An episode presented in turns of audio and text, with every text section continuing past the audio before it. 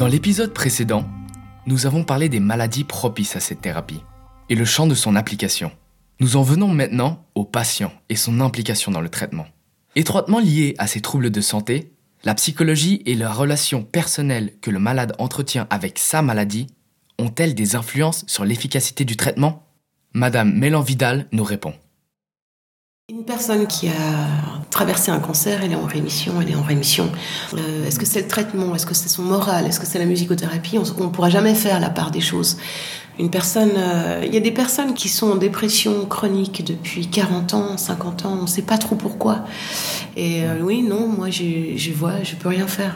Il y a des gens qui, tout à coup, c'est une méthode qui leur parle, et puis ça, ça va, ça va vraiment dépendre pas tellement de la méthode, mais du psychisme de la personne. Je veux dire, comment votre cerveau, comment vous allez en tant qu'individu réussir à, élaborer quelque chose autour de ces maladies ou de ces difficultés pour aller de l'avant? Après, il y a des moyens qui existent, il y a des méthodes. La musicothérapie n'est pas plus miraculeuse qu'une autre, c'est un moyen pour aider la personne.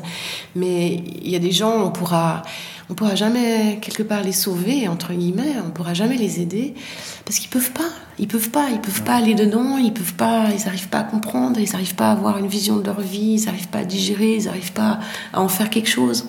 Quand, vous allez pas bien et que vous sentez que vous perdez pied dans votre vie, euh, la première question c'est euh, quel est votre fonctionnement? Comment vous fonctionnez qui fait que vous êtes aussi malheureux?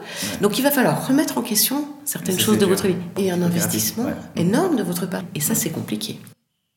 En musicothérapie, la maladie n'est donc pas le seul facteur à prendre en compte. Le patient, lui-même, sa personnalité, son caractère et sa relation avec la musique ne peuvent être négligés. Rappelez-vous, nous avions parlé de l'origine de la musique chez l'homme dans un épisode précédent. Alors comment la musique à l'origine et durant notre vie peut influencer le développement de l'être? Laissons la parole à Madame Ludi et Madame Mélan-Vidal. Dans le ventre, quand on était tous dans le ventre de la mère, ben, le premier, là déjà c'est le premier moment de, quand on était en contact avec le son, c'est le, battement de cœur de la mère, c'est ça le rythme. Après le son de la mère, c'est la mélodie. Après les dynamiques, c'est quand euh, la mère peut-être euh, criait ou était en joie, ben c'est ça, la dynamique, les éléments sonores de la musique, il est déjà là. Si vous faites jamais de musique ou que vous écoutez jamais de musique dans, dans votre vie, il y a mhm. des parties de votre cerveau qui n'existeront jamais. C'est juste incroyable. Non, mais il faut le savoir, ça.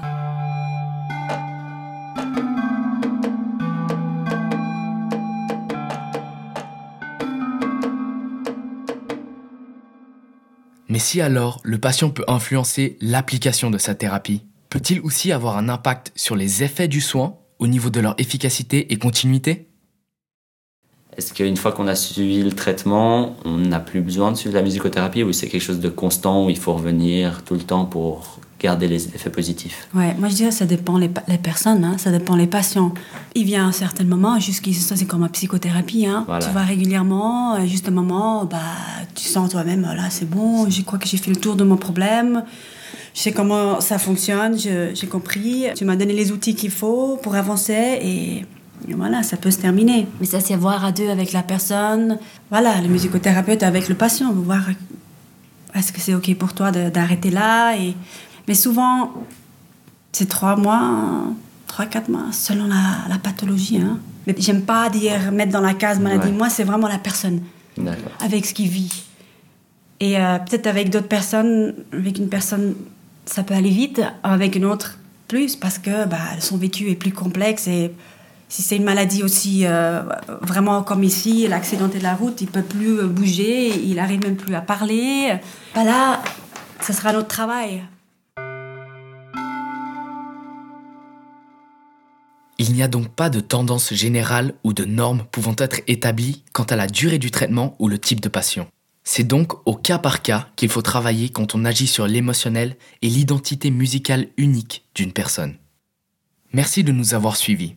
Dans le prochain épisode, nous nous attaquerons à la force de la musicothérapie, son aspect non verbal et l'expression non verbale que le patient peut avoir.